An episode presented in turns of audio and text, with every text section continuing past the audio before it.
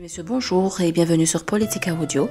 Madagascar organisera le 9 novembre et le 20 décembre les deux tours à la course euh, à la magistrature suprême euh, dans un contexte d'incertitude grandissante. Le revirement fréquent de la situation au gré des faits dominants et des humeurs des acteurs politiques intrigue à plus d'un titre. Un texte de Rivnal Razavsan repris par Baba. Bonne écoute. Par la vie 01, HCC bar AV du 15 février 2023, la Haute Cour constitutionnelle HCC a donné le top départ à la course à Yavlo. Elle a ainsi entériné la proposition de l'équipe d'Alaroubi qui avait suggéré que le premier tour se déroule le 9 novembre et la deuxième tour le 20 décembre prochain. Traditionnellement, les semaines qui suivent l'annonce des échéances, une litanie des candidats, plus ou moins obscure, se fait connaître. 2023 n'a pas dérogé à la règle. Les principes de l'état de droit. La loi préconise en même temps la tenue des communales d'ici la fin de l'année, mais la chance pour celle-ci d'avoir lieu comme prévu est mince à la lumière de l'évolution du contexte national. Le prochain scrutin présidentiel est le deuxième sous la quatrième république dont des tenants du pouvoir ont contribué à la mise en place. Une élection déterminante et démocratique est le gage d'une bonne gouvernance du point de vue du parti Rousseau en démocratie sociale ou Renouveau pour la démocratie sociale RDS. Dans les circonstances d'urgence actuelles, cette élection doit se tenir avec toutes les garanties démocratiques dans le respect de toutes les règles qui s'imposent. L'autre condition dirimante est que ces garanties et règles procèdent d'un processus de concertation nationale, souligne Fetson Rakutu Andrianirin, son président, dans un appel solennel lancé le 6 février dernier. En plus d'une décennie, depuis 2010, où la République est dotée d'une nouvelle constitution, le pays connaît une certaine stabilité constitutionnelle. Celle-ci risque cependant d'être éphémère. La reprise du cycle infernal du cycle vicieux des crises sociopolitiques sur la Grande Île est à craindre. Le passé récent emporte les germes. L'élection du nouveau président Mapian en 2014 était vue comme un souffle nouveau à l'alternance démocratique. Mais sa direction des affaires nationales a traversé une zone de turbulence 4 ans à la suite de son accès au pouvoir.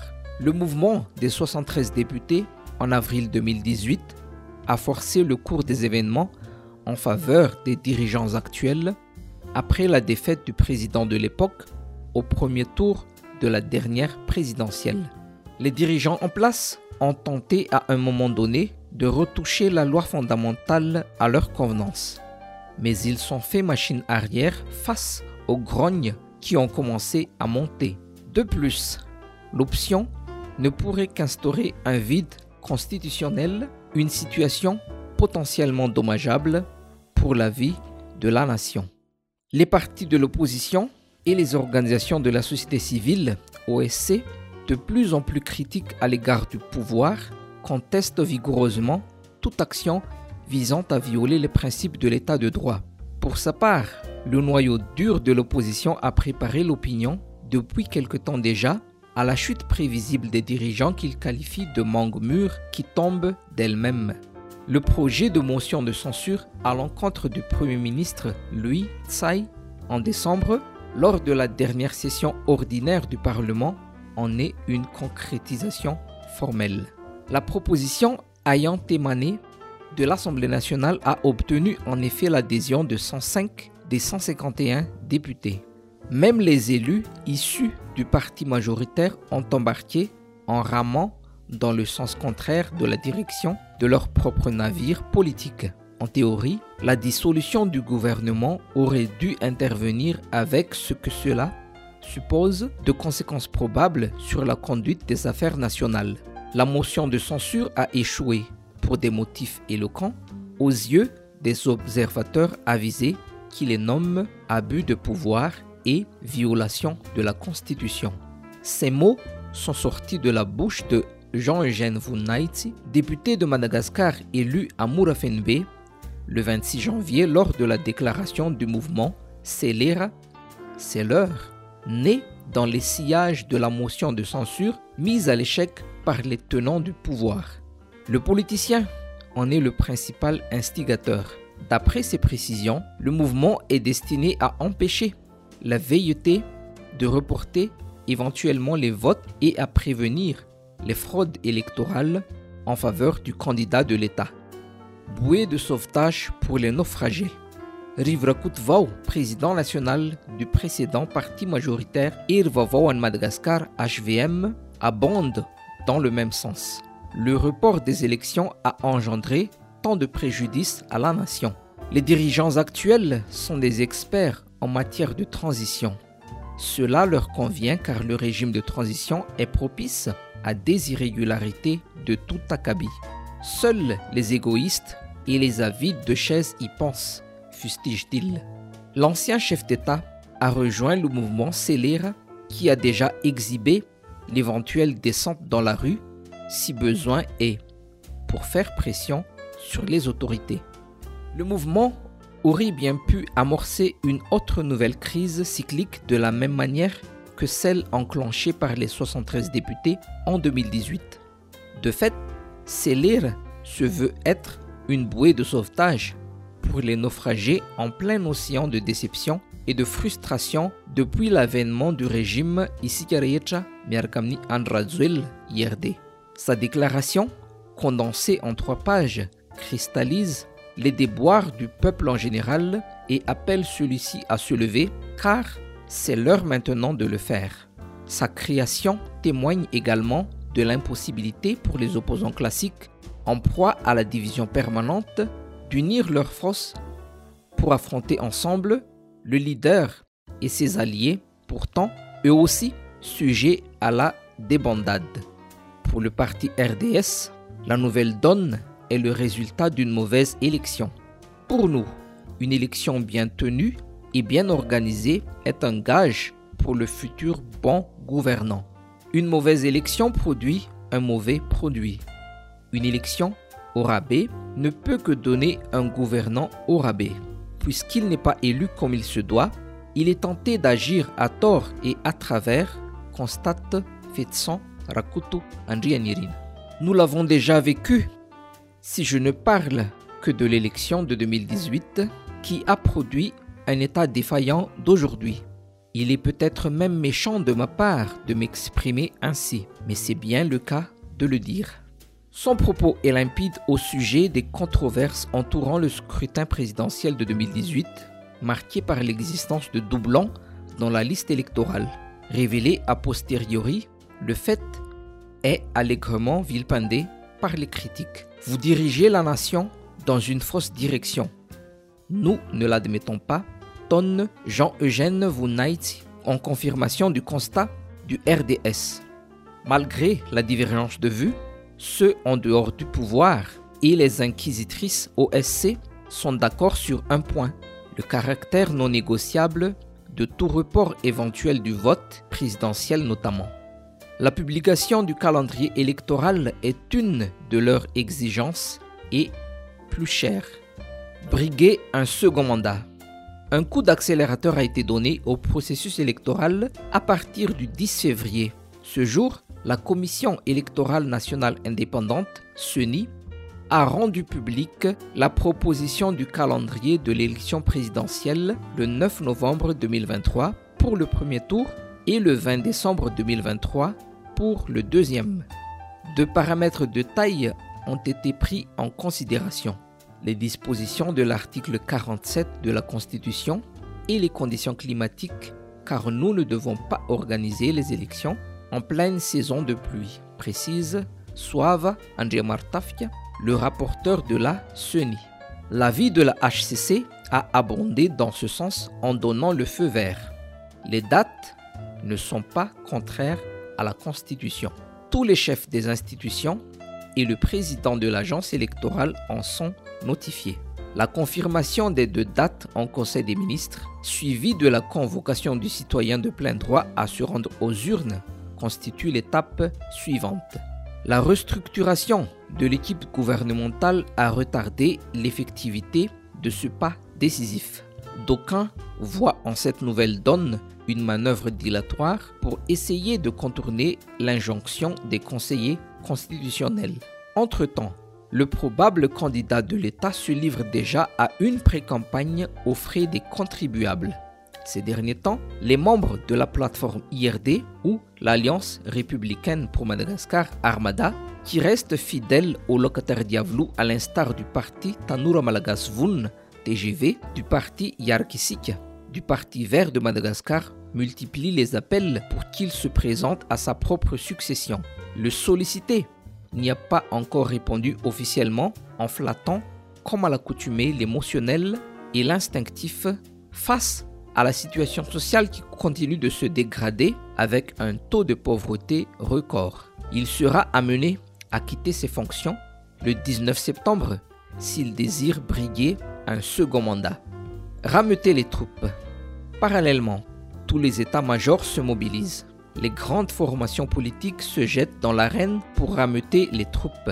L'ex-parti au pouvoir, Tiku Madagascar, Tim, de l'ancien président Mark Ravalmanen, réactive les bases. Finaliste de la course électorale de 2018, le résident de Faravouicha est jusqu'ici considéré comme le seul ayant le gabarit d'affronter le tenant du titre. Dans un communiqué daté du 11 février, le secrétaire général du parti, Rina Masnour, appelle les autorités à créer les conditions favorables à un processus électoral démocratique, inclusif, équitable et transparent. Le retour au pays d'anciens hommes d'État comme l'ex-président Irazunar Mapian et l'ex-premier ministre Tanteli Andrianarivo 1996-2001, un allié de longue date du défunt président Didier Ratsirak, fondateur du parti Avant-Garde pour la rénovation de Madagascar, AREMA, à plus de six mois avant les élections, délai minimum requis pour celles et celui désirant participer à la course mais résidant à l'étranger est significatif. Les deux économistes politiciens ont séjourné en France durant des années. Le parti HVM aura un candidat corrobore Rivre Koutvau. L'AREMA aussi aura le sien, affirme le vice-secrétaire national du parti, le professeur Ange André Narsou. Pourtant, il pourrait y avoir une pléthore de candidatures comme en 2018 où 35 hommes et femmes sont entrés en lice. Des figures plus ou moins connues ayant visiblement l'intention de mouiller leur maillot sur la piste s'échauffent sur le terrain depuis quelque temps déjà. Elles font croire à l'opinion qu'elles sont des hommes providentiels. À ce propos, les noms de Siteni Andriana Sulnieko, député de Madagascar élu à Touliar I et non moins président en exercice de la Fédération africaine du judo, et de Andro Beln, un homme d'affaires talanarivien ayant évolué dans l'entourage du président Andra Zuel sous la transition 2009-2014, avant de basculer dans le camp du HVM, sont fréquemment cités messianisme et nationalisme. À Madagascar, les nouveaux mouvements cultuels aux chefs se croyant être des envoyés du ciel pour apporter le salut du peuple pullulent, comme dans d'autres pays pauvres d'ailleurs. Les messianismes et nationalismes hérités de l'ère coloniale en Amérique latine et en Afrique ont ainsi de fervents partisans. Le temps viendra peut-être pour leurs poulains de se mettre en position dans le starting block en vue des plus hautes fonctions de l'État. Les candidats dits favoris comptent jouer sur le rapport de force mesuré à l'aune du fonds de campagne.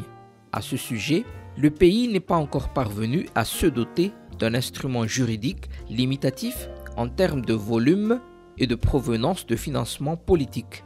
Pour son élection en 2018, le président en exercice aurait dépensé 193 millions de dollars à la lumière des révélations de la presse internationale.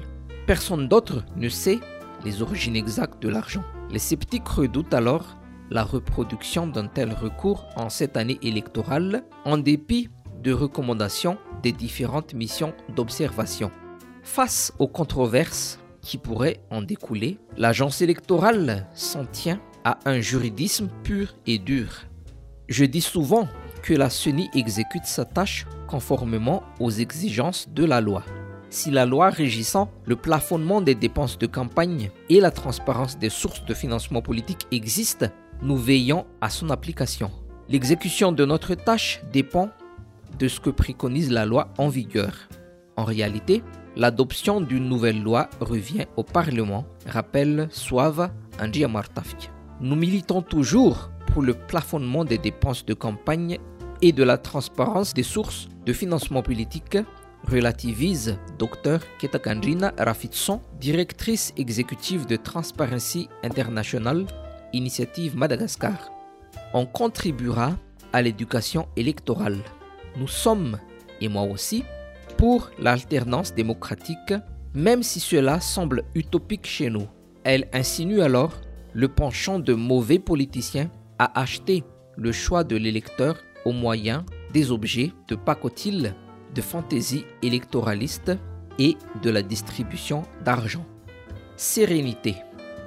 Les compositions de la CENI et de la HCC ont, elles aussi, fait monter la voix à un moment donné. La procédure a été suivie. Du point de vue du parti RDS, les opposants ne peuvent reprocher à l'État de passer outre la règle du jeu. C'est le choix des personnes qui a posé un petit problème. Il s'agit de prérogatives du président. S'il y a erreur, elle est celle du président, car il ne pense pas à l'apaisement. Selon la Constitution, il est le garant de l'unité nationale. La maturité politique est indispensable parce que nous avons besoin d'apaisement. Celui-ci se crée à travers le mode de gouvernance et le choix politique, surtout en période électorale. Mais apparemment, cette HCC ne milite pas en faveur de la stabilité. Les gardiens de la Constitution en sont responsables, observe Fetson Rakutu Anjianirin. Le politicien étaye sa thèse en prenant l'exemple de la réaction d'Abouida à la requête formulée par le Haut Conseil pour la défense de la démocratie et de l'état de droit, HCDDED, relative à la motion de censure à l'Assemblée nationale en décembre. Cet organe constitutionnel a demandé un éclaircissement sur l'immixtion du pouvoir exécutif dans une affaire du Parlement. Mais la HCC y a opposé la nullité du droit reconnu au HCDDED à ce propos. Pourtant, celui-ci est chargé d'observer le respect de l'éthique du pouvoir, de la démocratie et du respect de l'état de droit, de contrôler la promotion et la protection des droits de l'homme. Article 43 de la Constitution. La sérénité sera effective si le processus électoral met tout le monde en confiance.